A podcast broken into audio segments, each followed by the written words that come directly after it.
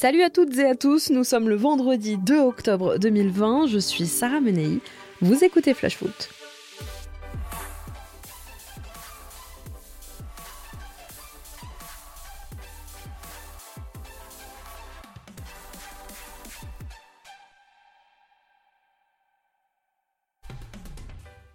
Aujourd'hui, j'aurais pu vous parler d'Hiroki Sakai, dont le démenti hier soir concernant les accusations de racisme dont il aurait été victime de la part de Neymar n'est finalement à ne plus rien y comprendre. Ou alors j'ai peur de comprendre que son club s'est servi de lui. Enfin, j'aurais pu vous parler aussi de Didier Deschamps, qui accorde une nouvelle fois sa confiance à la jeunesse en équipe de France. Ou j'aurais pu vous parler de la Saint-Etienne, qui vend finalement à merveille ses jeunes et de William Saliba qui pourrait faire son retour en Ligue 1 après n'avoir joué qu'un seul match à Arsenal depuis son transfert il y a un an. On aurait pu aussi parler du stade rennais qui est décidément sur tous les bons coups. Mais on va plutôt passer un vendredi calme.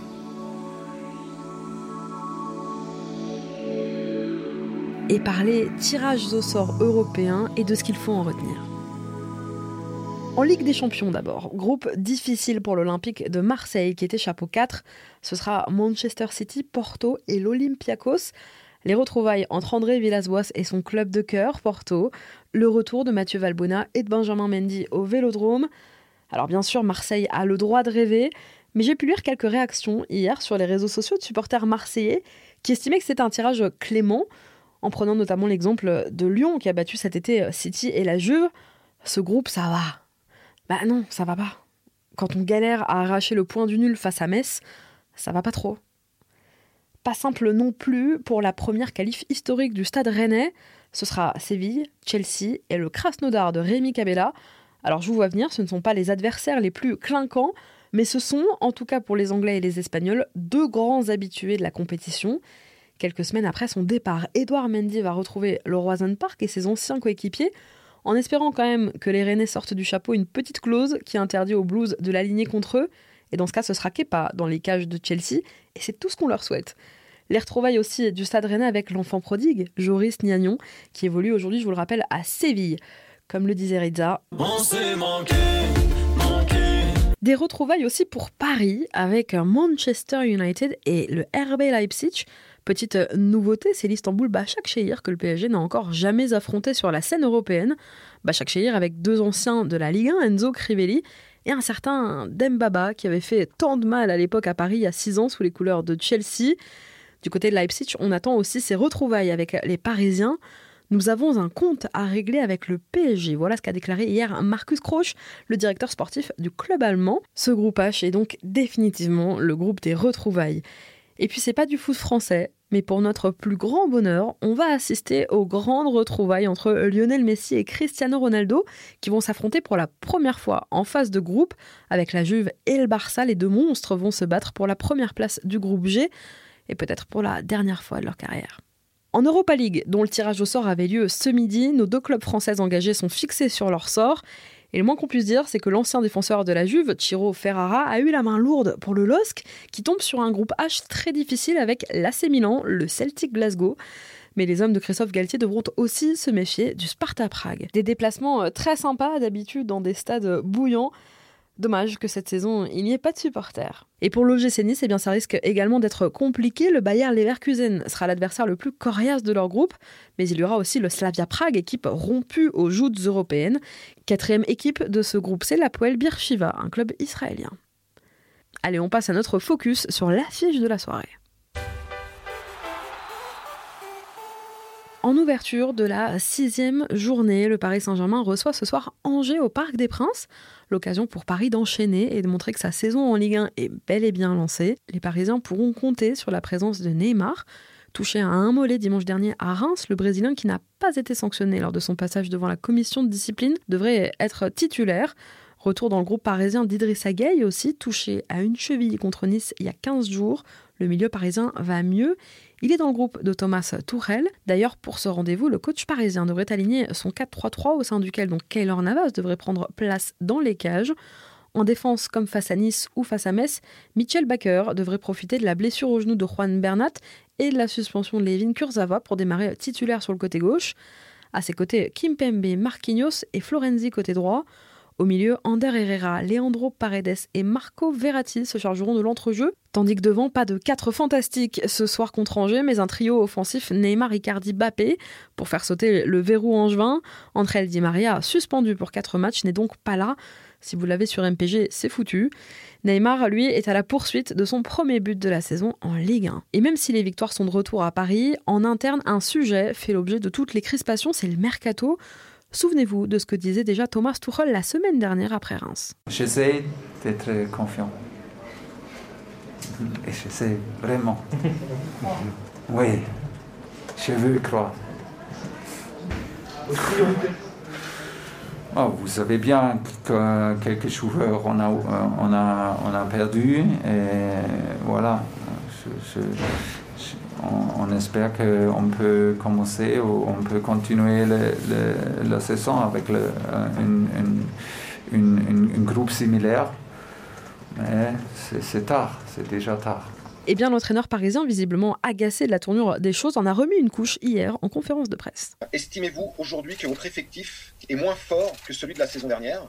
Et si vous deviez recruter un joueur, quel profil recruteriez-vous? sûr, c'est la réalité parce que si c'est absolument nécessaire, à mon avis, qu'on peut dire, on, peut dire ça. Oui, au moment, nous sommes, euh, on n'a pas les mêmes qualités, on n'a pas les mêmes joueurs.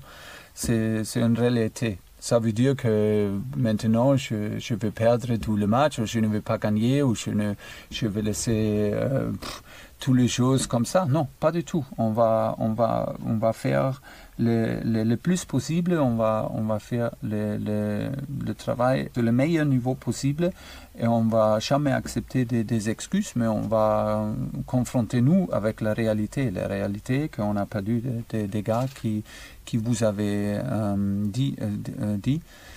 Et c'est, on peut pas, peut-être, on peut, si ça reste comme ça, on peut pas parler de même objectif ou demander Peut-être on peut faire, oui, voilà, mais on ne peut pas demander la même chose avec une euh, équipe réduite parce qu'on doit combattre, comme je dis, avec Liverpool, avec Man City, avec, avec Atletico, avec Inter, qui, ont, qui sont très très forts sur le mercato. Et voilà. Le club sait bien quel joueur, quel profil euh, on a besoin ou euh, qu'est-ce que nous avait dit, quel résumé après la, saison dernière? Et maintenant, on doit attendre. Alors, il faut dire qu'à part Florenzi et Alexandre Letellier, personne n'est arrivé à Paris. Paris qui a perdu quand même neuf joueurs, dont beaucoup partis au terme de leur contrat, donc libres. Je vous rappelle que le mercato se termine lundi minuit. De son côté, après la victoire renversante du SCO face à Brest le week-end dernier, eh bien Angers tentera quand même de mettre fin à une série de cinq défaites d'affilée en terre parisienne. On ne va pas à Paris en victime. Voilà ce qu'a déclaré le coach angevin Stéphane Moulin en conférence de presse. Moulin qui devrait ce soir faire confiance à son 5-4-1 habituel. Paul Bernardoni dans les cages. Derrière donc une défense à 5 avec Ryan Aitnouri dont ça pourrait être le dernier match sous les couleurs du SCO puisqu'on apprend aujourd'hui qu'il devrait quitter la Ligue 1 à l'issue de ce match. Direction la Première Ligue ou la Liga. Ce sera Wolverhampton ou Valence. Au milieu, Lassana Koulibaly et Pierrick Capel, passeur décisif très bon la semaine dernière face à Brest, devrait être titulaire. Et enfin, devant, Angelo Fulgini, qui a prolongé il y a quelque temps, et Sada Tube occuperont les couloirs et tenteront d'alimenter donc Stéphane Baoken, seul en pointe de l'attaque du SCO. Deux changements seulement finalement dans le 11 de départ en juin par rapport à la semaine dernière. Antonin Bobichon et Thomas Mangani démarreront sur le banc. Arrivé la semaine dernière de Lorient, c'est Jimmy Cabot qui pourrait lui passer une tête. Allez, on passe à la rencontre que vous devriez absolument regarder ce week-end. Chaque semaine, je vous conseille un match, celui que vous devriez absolument regarder en Ligue 1. Et l'affiche de cette sixième journée, eh bien, c'est Bordeaux-Dijon. Bah, ça fait pas rêver, hein eh bien, rendez-vous dimanche, 15h, au Matmut Atlantique. Pourquoi regarder ce match? Bah, Je vais vous en donner toutes les raisons. Déjà parce que moins plus moins, ça fait plus. C'est mathématique. Ensuite, parce que 0 plus 0, bah, c'est pas la tête à Toto, mais c'est la tête à Bordeaux. Et c'est le score habituel des Girondins au Matmut en ce début de saison, c'est un record d'ailleurs. Bordeaux, première équipe du championnat, a commencé sa saison par 3 matchs nuls 0-0. Alors dimanche, on espère voir des buts, surtout que Dijon n'a plus de gardien, donc c'est un peu l'occasion, euh, messieurs, c'est le moment ou jamais. Parce qu'on devrait assister à la première d'Anthony Ratiopi en Ligue 1. Orphelin d'Alfred Gomis, Dijon devrait aligner son jeune gardien suisse de 21 ans. Débarqué à Dijon il y a à peine une semaine en provenance de l'OL, Ratiopi a signé pour 4 ans à Dijon il a retrouvé Grégory Coupé, qu'il avait déjà entraîné dans son club formateur à Lyon. Parce qu'on va peut-être assister à la première victoire de Dijon en Ligue 1 cette saison. Parce qu'en cas de débâcle, sinon, à Bordeaux, eh ça pourrait bien être la dernière de Stéphane Jobard sur le banc du DFCO. La cote est à 1,50. Et enfin, parce que c'est le choc des vignerons. Eh Bordeaux-Dijon, c'est le vinico. Alors, qui a les meilleurs vins? La Gironde ou la Bourgogne? À consommer avec modération, bien sûr. Bon, j'espère vous avoir convaincu. Pas sûr. Bon, sinon, dimanche 13h, Montpellier reçoit Nîmes. C'est quand même le derby de cette sixième journée. Ce sera peut-être un peu mieux que Bordeaux-Dijon. Merci à tous d'avoir été avec nous. Bon match euh, ce soir, bon week-end. C'était Sarah Menei, vous écoutiez Flash Foot. On se retrouve lundi.